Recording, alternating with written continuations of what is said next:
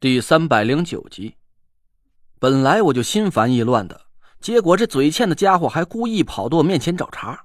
我停下脚步，回头瞪着他，眼神冷得像一坨冰。给你个机会，把你刚才吐的自己舔回去。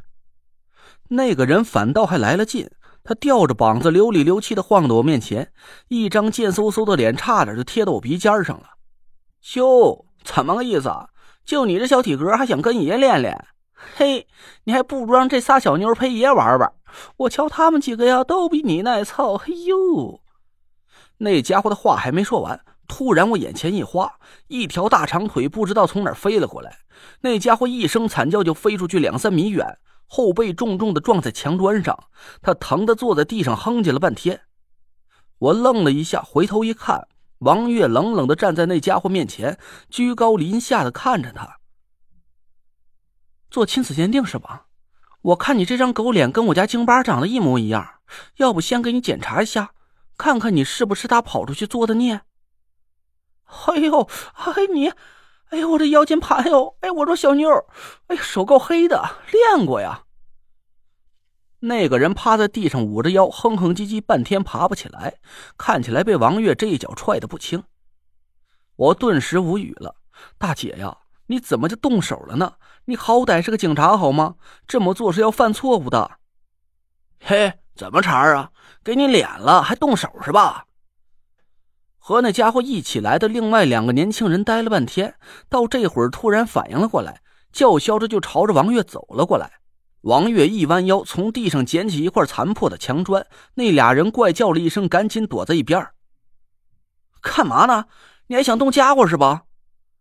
王月眼神一冷，猛地一掌劈出，咔！墙砖碎成了两截。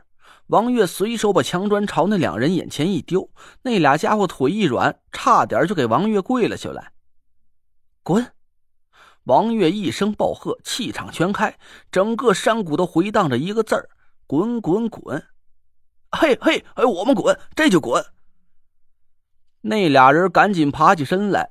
把还趴在地上那个嘴欠的家伙呀架起来，就连滚带爬往山下跑去。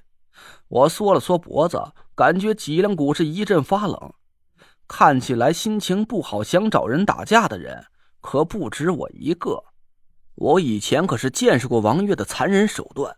他曾经把我关在他家里，喂了好几天清水和干面包，并不是我心甘情愿的就想吃那些东西。其实最重要的原因是。我有自知之明，要是不用风水术的话，我是真打不过他。解决了这段意外的小插曲，我们几个继续往山顶走去。不多一会儿，就到了昨晚郭永哲他们夜宿的地方。早晨刚拉起来的警戒线已经不见了，我心里暗暗赞叹：王旭他们的动作还真是麻利。这才过了几个小时的时间，整个山顶就已经被清扫的干干净净，六顶帐篷都不见了。所有的证物都被带回了局里，除了一片墙砖被天雷劈成了焦黑的颜色之外，整个山顶没有一丝他们昨晚夜宿的痕迹，就好像这里什么事都没发生过一样。我顺着路继续朝前走了过去，突然手里抱着的泥娃娃喊了起来：“大灰鸡，不是这里，小师爷，你走错了。”我愣了一下，四下看了一眼。我们现在站的地方几乎是这段野长城的最高处了，四周山峦起伏，峭壁险峻。一只老鹰在我们头顶效力着倒仰飞过，旁边的游客纷纷拿出相机来，叽叽喳喳的抓拍镜头。城墙外面的山崖很陡峭，我左右找了一下都没有发现路。我奇怪的看着泥娃娃，没路了呀？难道你让我们从这里跳下去啊？有路有路，就是有路。我家就在这里不远了。小师爷，你快带我去找爸爸妈妈。泥娃娃着急的哭闹了起来，我赶紧哄了他几句，试探着左右走了几步。小火车，呜呜呜，回家呢！泥娃娃高兴的叫嚷了起来，我却傻了眼。我现在站的地方是一个烽火台的边缘，脚下就是一面足有五六十度的峭壁。几块嶙峋的怪石张牙舞爪的镶嵌在山体上，石头旁边杂乱的生长着半人高的野草，这哪有路啊？我疑惑的把脚朝城墙外面伸去，泥娃娃又大叫着“小火车”，我两眼一黑，差点被吓晕过去。我都怀疑这泥娃娃是不是想要故意害死我？这是人走的路吗？我要真听了他的，从这里走下去，我敢打赌，要是我还能活着看见明天的太阳，就算我输。我无奈的看着三个女孩说：“泥娃娃说他家住在下面，可你们看这地方，嗨，反正我是没本事下去。”田慧文和王月探头看了一下，俩人都失望的摇了摇头。王月说道：“我自己下去应该问题不大，可我没法和灵体交流，估计下去了也找不到具体的位置。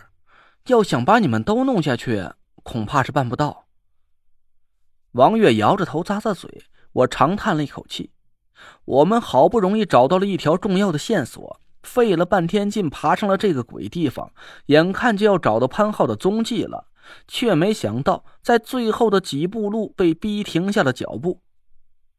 我无奈的看着王月，不行的话，你给王叔打个电话请示一下，让他带人过来支援吧。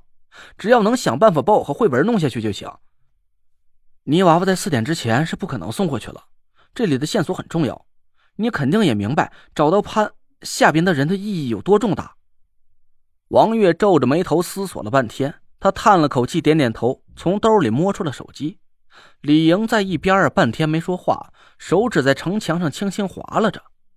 就在王月上蹿下跳找信号的时候，李莹突然喊了一声：“有办法了！”我们几个人一起看着他，有什么办法？下去的办法呗。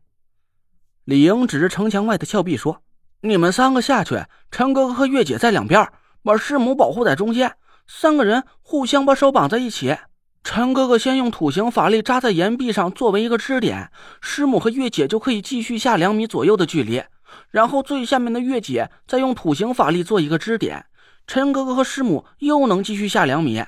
这个悬崖看起来应该不超过二十米，只要循环不到十次就可以到谷底了。李莹说完，一脸得意的看着我们，我的脑子有点不够用了。还在仔细想他说的是什么意思。王月拍了一下手掌，他捡起一块石头，在地上简单画了个图，我一眼就看懂了。这个原理就像是人的两条腿似的，一只脚先踩在地上，另一只脚迈出去踩稳了之后，第一只脚再往前迈一步，就这样不停的循环前进。我突然脑子里一动，自作聪明了一把。那为什么是我们三个人下去啊？你也一起下去不好吗？这样四个人的手绑在一起，一次就可以前进大概三米，只要六七次就可以到谷底了。李莹叹了口气，看着我，那眼神分明就是在说：“孺子不可教也。”